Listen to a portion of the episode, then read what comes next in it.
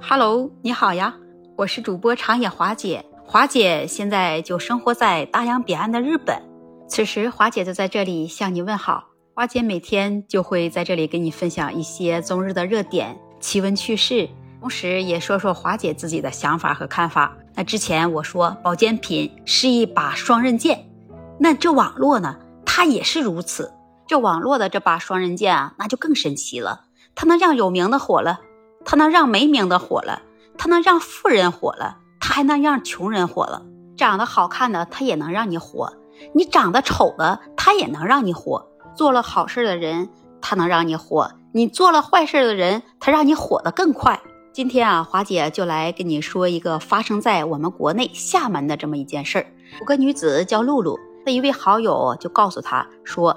在一家网络技术的平台上，有你的纪念馆，而且那个纪念馆里什么都有，包括设有灵堂、照片、个人信息，还有悼词，而且被人祭奠的次数呢，都达到了四万三千次。这纪念馆里面除了设有灵堂，它还设有网上的墓园，在墓园的墓碑上贴着也是这活人的照片。当事人听完了以后啊，觉得我这不是活得好好的一个大活人吗？怎么就被人给祭奠了呢？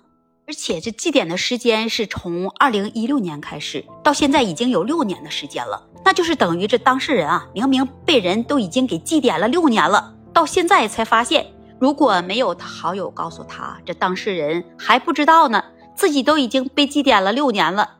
当事人一看啊，这原来。在纪念馆里所发布的照片都是他个人在社交平台上的生活照，而且他的信息也是与当事人的信息是一致的，就认为啊，这不是名誉权也被他侵占了，我这肖像权也被他侵占了。后他就要求这个网络记事平台来承担他的侵权责任，这平台也承认了这些情况啊，确实是属实。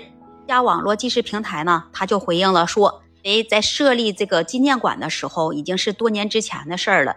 当时网络信息也没有这么发达，也没有实名认证，所以也无法提供侵权人的真实姓名、地址和电话号码。这个平台呢，它没有严格落实注册用户的真实姓名，更没有严格来审查纪念者的个人信息。听到这里，我们都认为这个记事平台就应该承担侵权责任。接下来，我们来听听最新的消息。法院审理认为，平台它未严格履行审核责任，判决这网络记事平台承担侵权责任。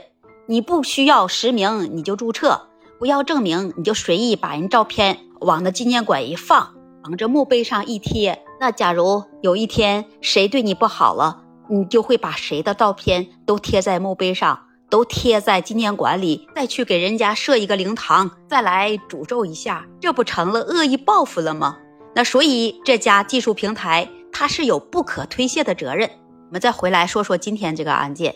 今天的案件它是发生在二零一六年，那时候对于网络市民法规已经都有明确的要求了，是平台当时他没有去遵守，现在又找这种理由说。无法提供真实信息了，你这种说辞是不能当不当法律责任的理由。法院判决你赔偿，那是合理合法。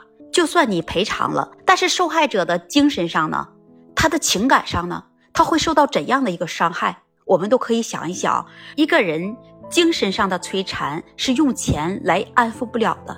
在当今这个社会上，你把活人给当成死人祭奠。